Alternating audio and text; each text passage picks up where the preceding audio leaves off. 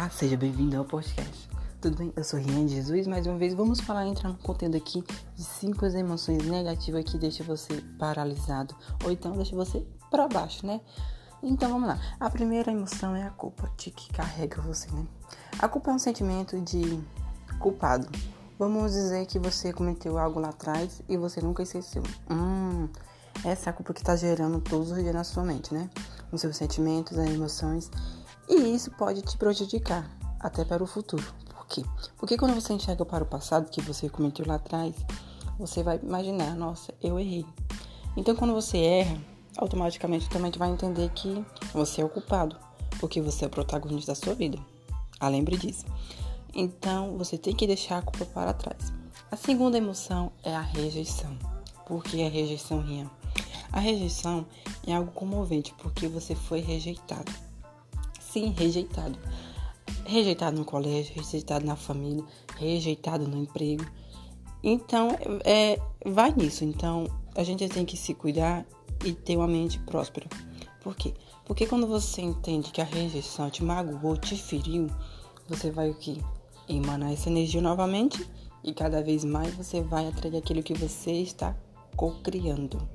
Sim, se você pensa na rejeição, mais rejeição vem para você. A segunda emoção que deixa você também paralisado é o medo. Sim. Será que o medo existe? Quando você pergunta, pensar no medo, você tem que perguntar essa pergunta. Será que o medo existe? Uhum.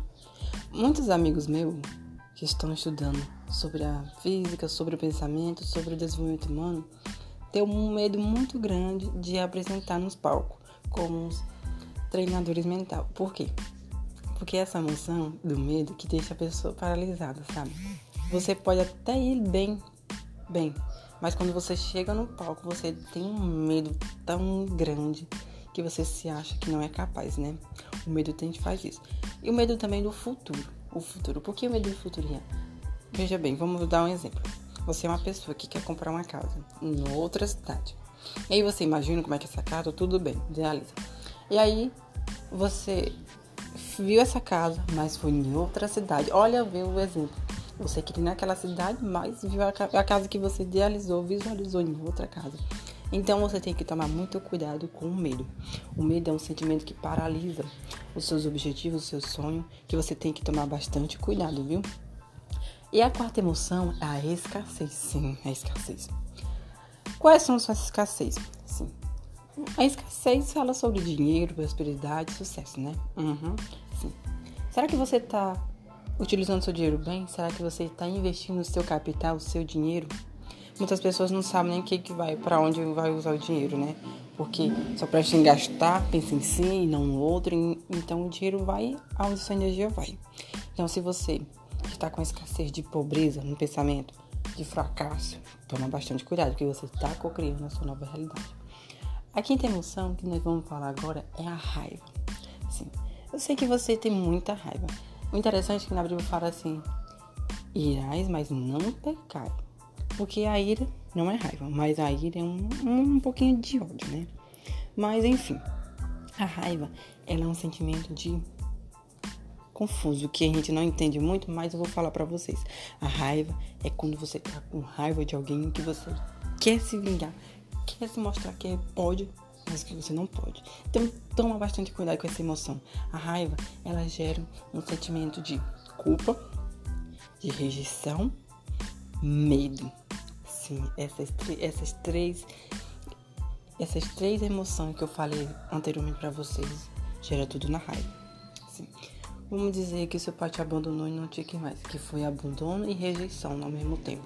Então, a sua criança anterior se sentiu ferida, se sentiu magoada.